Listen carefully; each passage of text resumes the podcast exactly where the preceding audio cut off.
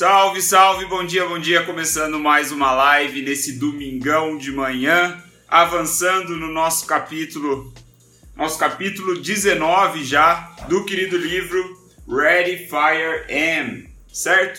Avançando aqui, finalmente terminamos o segundo estágio de desenvolvimento de um negócio na live de ontem e hoje vamos entrar com tudo no terceiro estágio no desenvolvimento de um negócio. Terceira fase, meus amigos. Vamos sair da segunda infância e entrar no que o nosso querido Mark Ford chama de adolescência, né? Então, contextualizando mais uma vez, porque nunca é demais, ele divide ao longo do livro o estágio de desenvolvimento de um negócio em quatro etapas. Na primeira etapa, nós vemos a primeira infância, que são negócios que faturam de zero até um milhão de receita anual, né? Faturamento aí de 0 a 1 milhão. A segunda infância é de 1 a 10 milhões no ano e agora terceiro estágio, a adolescência é de 10 a 50 milhões. Então, a gente vai vendo aí os problemas, oportunidades e desafios de cada estágio. Finalmente, entramos para o terceiro estágio e vamos começar aqui o conteúdo da nossa live. Sejam bem-vindos, bom dia, bom dia para quem está entrando aqui.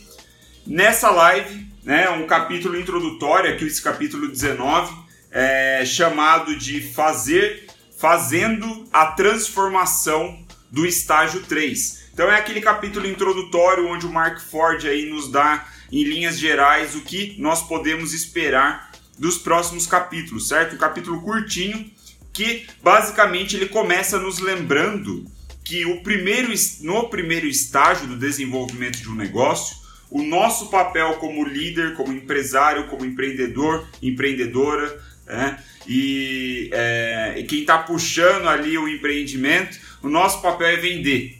Nós devemos masterizar o processo de vendas. Falamos disso várias vezes ao longo dessas últimas lives. No segundo estágio, o nosso papel é transformar a nossa empresa em uma máquina de produção de soluções inovadoras. Lembre-se, né? É, a má notícia do final do primeiro estágio é que o crescimento que nos levou até o segundo estágio, até o faturamento na casa de um milhão, ele não se sustenta. Né? Ele tende a perder força ao longo do tempo. Então, no segundo estágio, nós precisamos criar uma máquina de inovação onde vamos produzir um produto inovador atrás do outro, jogar no mercado, usar a velocidade e a inovação para impulsionar o crescimento do nosso negócio. E aí a gente chega no terceiro estágio, na casa dos, da, dos 10 milhões de faturamento. Você imagina como que é um negócio desse? Né? Mas nessa casa de 10 milhões, pela primeira vez, nós vamos ver um gap de comunicação. É isso que o Mark Ford já chama atenção nas primeiras páginas desse capítulo. Gap de comunicação. Como assim, Will? O que, que significa isso? Bom, eu não sei se vocês lembram, mas se eu não me engano, foi na live, é, na terceira live dessa temporada. Deixa eu ver se eu consigo resgatar aqui rapidinho nas minhas notas para eu dar o número exato para vocês. Na live 66, nós falamos sobre.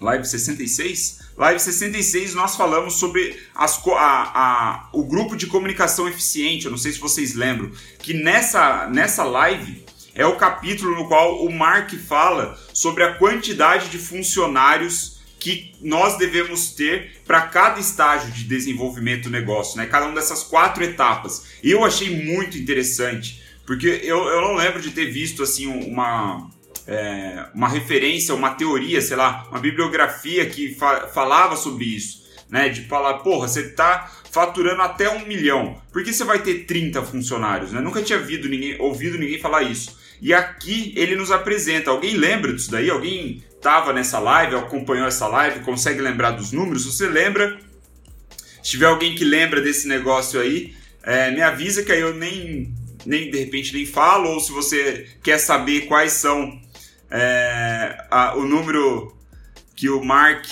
ele ele sugere aqui de funcionário para cada estágio. Manda aí para mim, eu acho que tem um delayzinho. Manda uma joinha aí só para saber se você está acompanhando, se você sabe.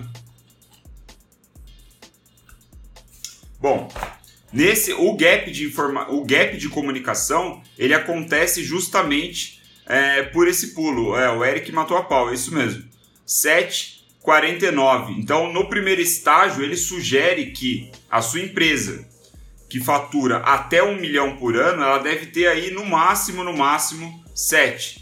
E assim ela vai aumentando de 7 em 7 vezes, como o Eric acabou de falar aqui no chat. Então, no segundo estágio, quando você está aí alcançando o, o, quase o terceiro estágio, vamos pôr assim, né? Tá chegando na casa dos 10 milhões de faturamento anual, você já tem 49 funcionários, né? Você aumentou 7 vezes de tamanho.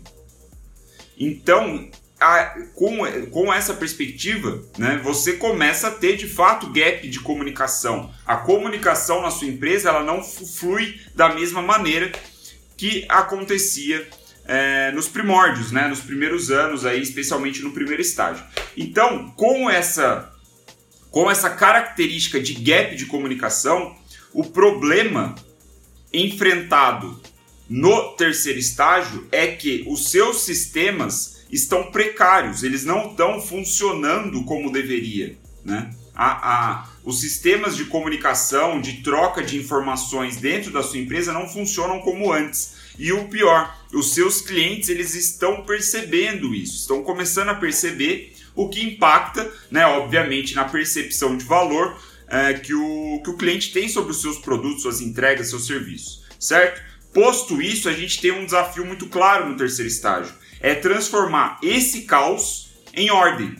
Né? É primordial para sustentar o crescimento a partir da casa dos 10 milhões. Veja você, o que o Mark está me sugerindo é que nós vamos nos preocupar com essa ordem, né? essa organização estrutural da empresa para priorizar a eficácia na troca de, de, informações, priorizar a comunicação, só é feita a partir de 10 milhões de faturamento. Antes disso, seu foco é vender.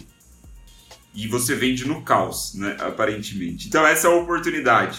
Ou melhor, esse é o desafio: transformar caos em ordem. A oportunidade é aprender como implementar protocolos, processos e, e, e procedimentos, né? Como que você gerencia processos e procedimentos.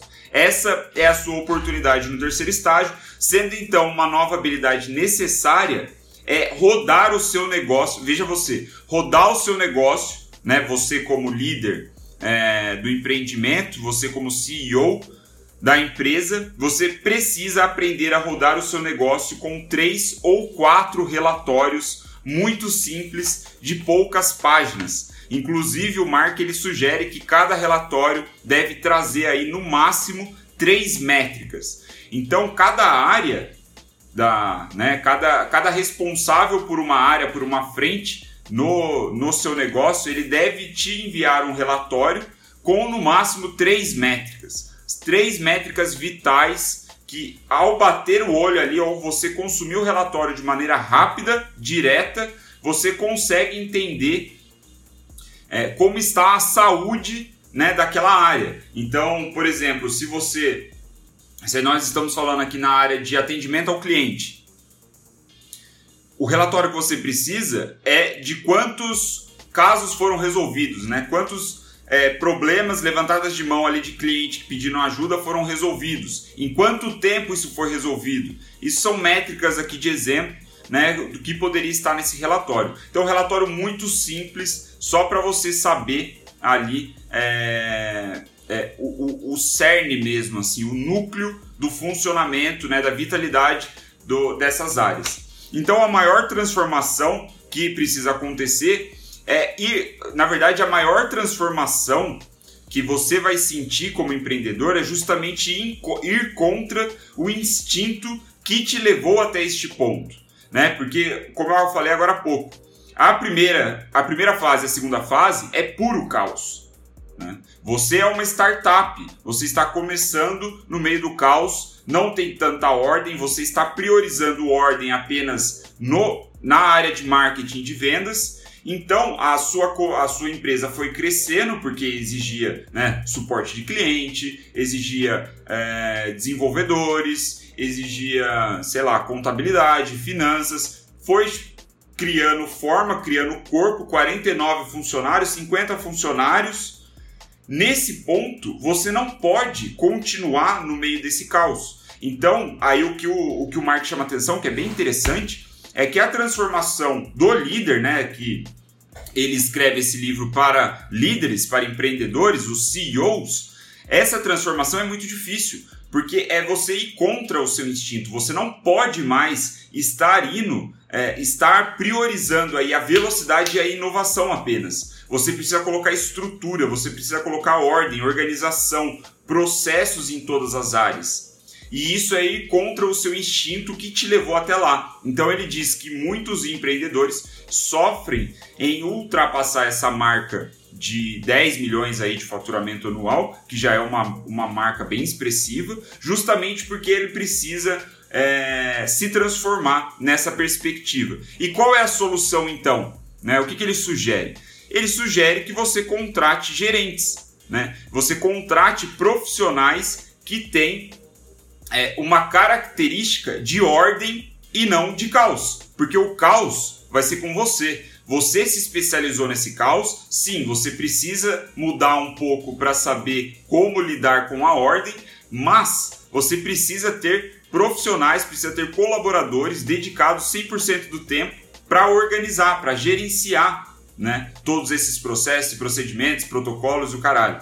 Então, ele até dá umas diferenças aqui bem, bem curiosas, é, é até legal ver a comparação. Né? Ele fala o seguinte: você gosta de vender, gosta de inovação e gosta de velocidade. Eles não gostam disso. Os gerentes não gostam de vendas, de inovação e de velocidade.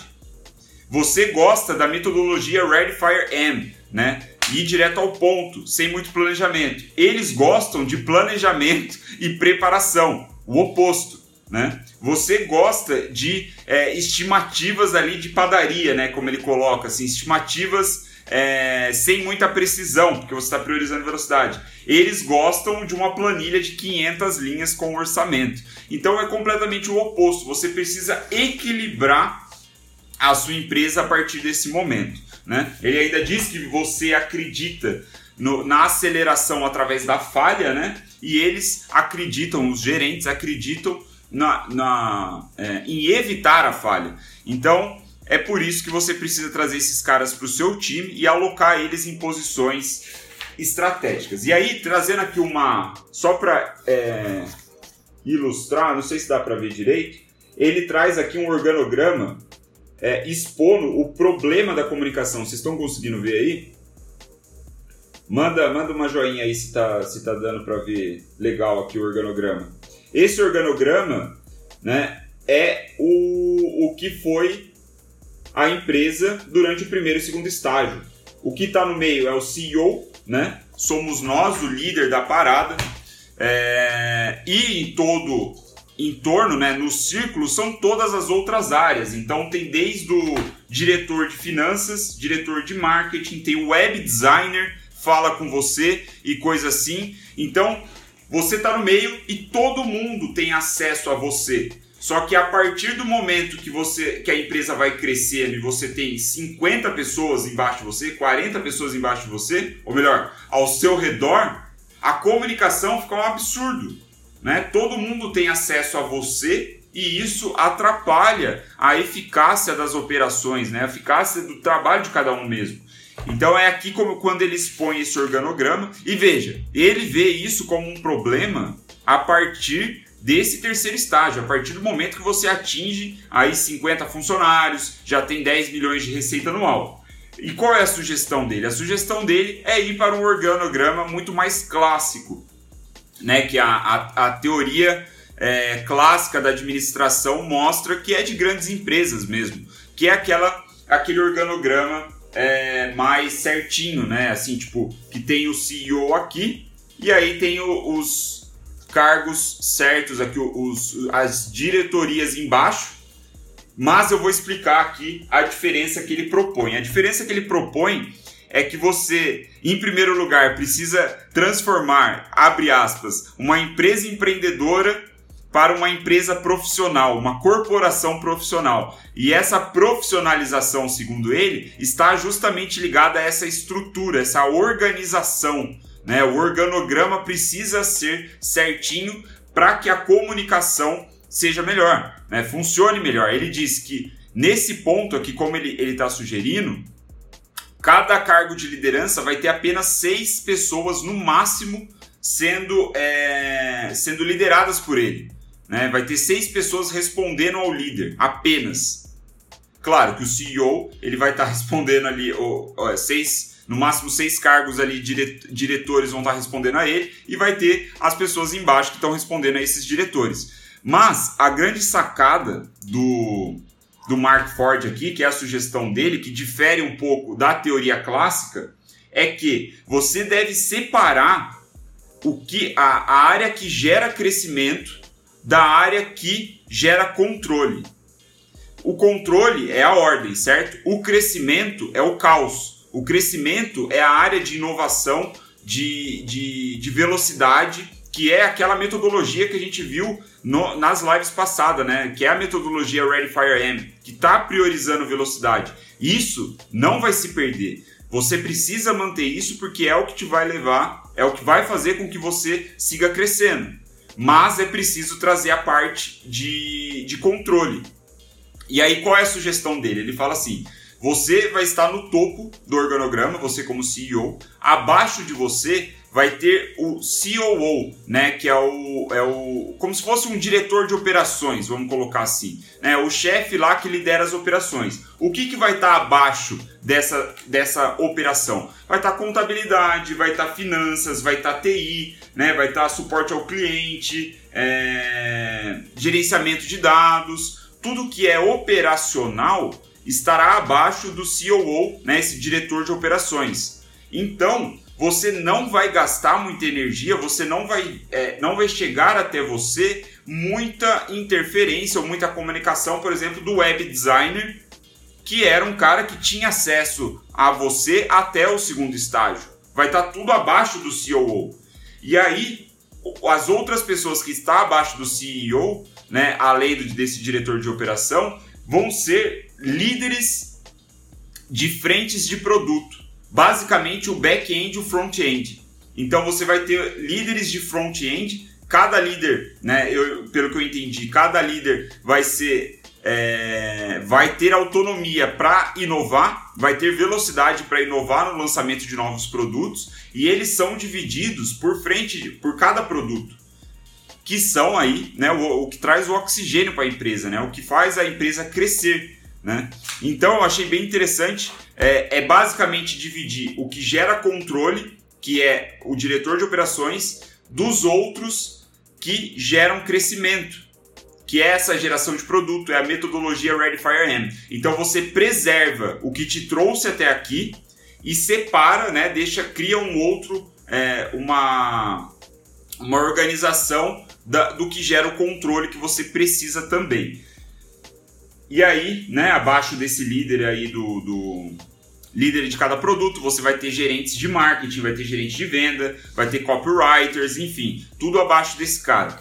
Sempre mandando relatórios para ele, é, relatórios rápidos para o CEO, certo? Então, é, esse foi basicamente o capítulo de hoje, né? Uma breve introdução aí. É... E o que ele diz aqui para finalizar é que para isso acontecer, para você conseguir separar certinho aí o que gera crescimento do que gera controle, ter uma comunicação colocada no lugar aí, uma colocação, uma comunicação certa entre todas as áreas, você vai precisar de basicamente duas coisas. Em primeiro lugar, é você vai ter que se mudar, né? Você vai ter que ser diferente. Você vai ter que se transformar como líder da empresa. E em segundo lugar, você vai ter que transformar, vai ter que mudar ou então contratar as suas pessoas, as pessoas de confiança, né, que trabalham com você, para que o seu negócio rode agora com um pouco mais de controle. Então, basicamente duas coisas. Você vai ter que ser um novo líder, vai ter que ser um líder diferente nesse terceiro estágio e contratar pessoas ou treinar as pessoas que já estão com você para pegar essa parte mais organizada das coisas. E aí é justamente a sugestão, o que ele vai nos mostrar nos próximos dois capítulos, né? Então esse esse estágio ele é bem menor, tá? Ele vai mostrar aqui no tem só três capítulos esse estágio, depois tem aquele aquela revisão rápida que ele sempre dá, mas eu acho que a gente tem aí mais uma semana só de desse livro e vamos acabar com ele e seguir para o próximo, quinta temporada na reta final. Então, é isso. Muito obrigado pela sua atenção neste domingo de manhã. Espero que tenha feito sentido. É, estamos entrando no terceiro estágio. Espero que tenha dado já alguns primeiros insights. Vamos ver mais coisas, mas a ideia é essa: transformação. É, mais do que nunca é, é preciso nesse terceiro estágio. Agora é balancear o caos com a ordem. Né? Só agora, só no terceiro estágio. Então, é, nunca é demais também voltar com essa linha de pensamento que, que para mim faz muito sentido, já falei em outras lives, que é, pô, você olha e pensa, pô, um negócio de 10 milhões de faturamento, né? Sei lá, 20 milhões de faturamento, está muito longe da minha realidade, você pode estar pensando, né? Por que eu deveria assistir essas lives? Eu acho que é interessante porque existe um motivo do autor dividir esses estágios e dar, é, destacar quais são os problemas, desafios e oportunidades de cada estágio. Então, por exemplo, chegando agora no terceiro estágio, a gente vendo o destaque que ele está dando para um novo organograma, para uma organização, só no terceiro estágio, é importante a gente saber porque nós, de repente, no primeiro ou no segundo estágio, a gente não precisa se preocupar com isso agora. É uma forma da gente entender o que a gente deve focar, né? Então eu falei isso na transição do primeiro para o segundo estágio, vou falar de novo. Mais importante do que a gente, ou melhor, tão importante do que a gente saber o que a gente deve fazer em cada estágio do desenvolvimento do nosso empreendimento, é saber o que a gente não deve fazer, né? Que não é hora ainda. Então, convido vocês a acompanhar aí as próximas lives, já estamos na reta final do livro. Os próximos estágios são capítulos menores, tem menos capítulos e já vamos finalizar aqui. E aí eu acho que em uma semana, não fiz as contas direito aqui, e no máximo uns oito ou nove dias a gente deve finalizar esse livro e começamos a sexta temporada com um livro que já está chegando, certo? Então é isso. Bom domingo para vocês. Muito obrigado pela atenção aí. Fica é, o convite para vocês ouvirem também o podcast e ou assistirem um vídeo no YouTube das outras lives para quem não viu e vamos que vamos. Em breve novidades aí sobre o e-book, o resumão da primeira temporada de lives que foi sobre o livro This is Marketing. Se você está vendo ou ouvindo isso no futuro, provavelmente já estará pronto, mas novidades em breve. Deixei aí, eu fiz um monte de stories ontem, vê lá, vê lá, vê lá, vê lá, se você não viu. Valeu, até amanhã.